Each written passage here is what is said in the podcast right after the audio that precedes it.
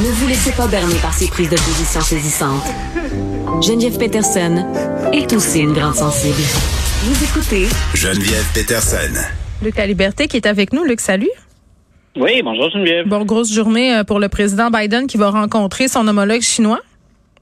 Oui, écoute, et c'est euh, c'est attendu puis ça survient, je pense, à un moment qui est un moment qui est critique. C'est Mhm. difficile de repousser plus longtemps.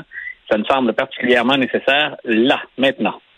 Oui, ben surtout qu'on vient d'apprendre qu'il y a eu quand même euh, un nombre euh, considérable de morts, là, 200 morts euh, dans la capitale ukrainienne. Euh, on a eu aussi cette mise en scène de Vladimir Poutine, cette espèce de Ouais. de, euh, de joute oratoire stagée, de propagande guerrière euh, et le, le climat de tension qui monte là. Puis toujours le, le gros point d'interrogation de la Chine là, qui aide par en arrière la Russie. Joe Biden qui, qui a dit, euh, en fait les États-Unis qui ont dit là, euh, va falloir que votre position devienne, euh, on n'aide pas la Russie. Je sais, en tout cas, l'issue de tout ça est quand même assez importante là. Oui, puis écoute, il y, a- il y a une foule, on le dit depuis le départ, hein, la situation en Ukraine, l'entrée, l'invasion russe, euh, ça crée des retombées déjà sans qu'on parle de, de, de troisième guerre mondiale. Ça crée des retombées un peu partout à travers le monde. Et on avait déjà ce bras de fer euh, entre les États-Unis et la Chine, ce bras de fer commercial. C'était le cas bien avant Trump, particulièrement sous Trump. Et M. Biden, bien sûr, comme président, hérite de ça également. Donc, dans la zone Asie-Pacifique, on sait que la Chine a besoin. Donc, il y a une utilité pour la Russie. Cette relation-là qu'on disait au début des Jeux olympiques, c'est cette association qui, disait-on, il y a quelques semaines, euh, on allait jusqu'au bout avec ça. La Chine, mine de rien, euh, n'aide pas euh, la- la Russie autant qu'elle le pourrait actuellement. Donc, on souhaitait maintenir du côté de la Chine une certaine ambiguïté. Toujours ce regard sur les États-Unis, toujours cette idée qu'on ne voudrait pas se mettre à dos Mm. la Russie ou se départir de cet allié-là, mais en même temps, donc, on, on- on entretient une certaine ambiguïté. Euh, pour nos auditeurs, l'ambiguïté, ça veut dire quoi? Ben, par exemple, on sait que le cours du rouble s'est effondré.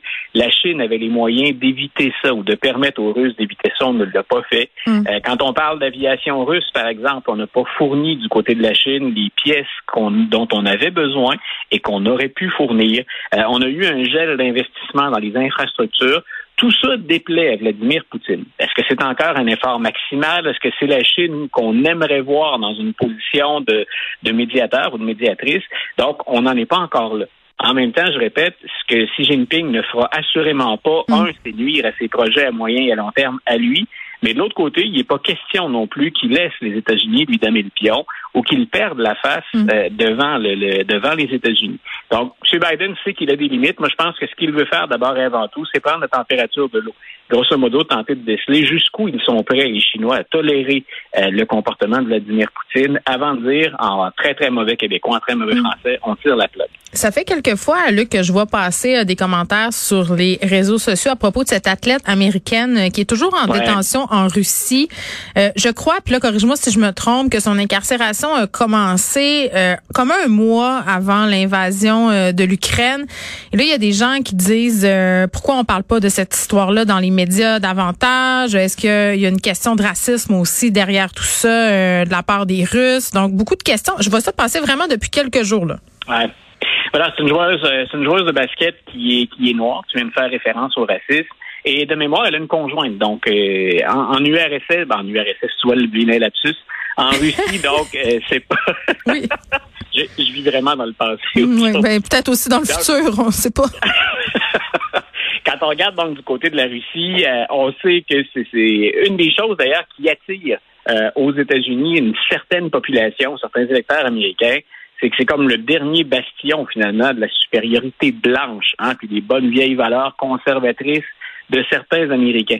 Donc, cette joueuse de basket, non seulement est-elle noire, non seulement est-elle, euh, pour ce qu'on en sait, homosexuelle, ce dont on ne parlerait pas ici, mais qui devient peut-être euh, un Oui, élément qui devient un sujet là-bas. Ouais, ouais. Voilà. Donc, euh, elle a été arrêtée parce que, semble-t-il, elle voyageait et qu'elle aimait bien vapoter du, du pot à l'occasion. Euh, elle est derrière les barreaux pour ça. Euh, effectivement, la sanction, elle est sévère parce que ce qu'on annonçait hier, c'est qu'on va prolonger euh, donc sa sentence. Elle est en prison. Pour ce qu'on en sait, parce qu'on établit des contacts avec elle, elle se porte bien. Euh, on disait, c'était presque à la blague, elle mesure 6 pieds 7, que jusqu'à maintenant, son principal inconfort, c'est la grandeur des lits en prison. Euh, mais comme on l'arrête jusqu'au mois de mai, elle va être détenue jusqu'à ce moment-là, puis qu'on n'a pas de, on, on donne pas l'impression de vouloir fléchir sur la sentence ou la durée de la détention. On a peur qu'elle devienne, comme c'était le cas des deux Michael en Chine, par exemple, euh, qu'elle devienne finalement détenue de façon prolongée euh, pour punir ou pour exercer des pressions sur le gouvernement américain. Euh, M. Poutine s'en fâchera pas dans ce genre de détails-là. Si on lui dit euh, on détient un Russe chez nous, on sait très bien que ce ne sera pas la même chose du côté occidental ou du côté américain. Si on dit on a une citoyenne américaine qu'on détient ici euh, et dont on pourrait éventuellement être sans nouvelles, ce ne serait pas la première fois qu'une telle chose se produit. Donc, quand on dit que l'entourage de cette joueuse-là est, sur les dents, je pense qu'on a raison de le faire. On a reconnu qu'elle transportait effectivement avec elle une faible quantité de, de marijuana. Donc, c'est pas ça qu'on remet en question. C'est de dire, considérant mmh. l'offense, puis considérant ce qui se passe sur le terrain actuellement, on trouve que c'est démesuré comme, comme sentence, puis elle devrait être libérée. La Russie euh, pratique-t-elle ou est-elle toujours un État de droit? Ben, Mais là, c'est une grande question qu'on hein, ne se pose pas. Écoute, je vais me demander ça en fin de semaine. Euh, le CRTC ici a tiré la plug euh, sur certains canaux, si on veut, de diffusion pro-russe. Aux États-Unis, euh, bon, on n'a pas cette tactique. Euh, je sais pas si c'est l'équivalent du CRTC là-bas. J'imagine que oui, quoique ça se pourrait qu'avec le free speech, non. Un média américain qui continue de diffuser de la propagande russe, on fait quoi avec ça? Ben, il devrait faire quoi avec ça? Parce que nous, on n'a pas grand pouvoir, tu vas me dire. Là.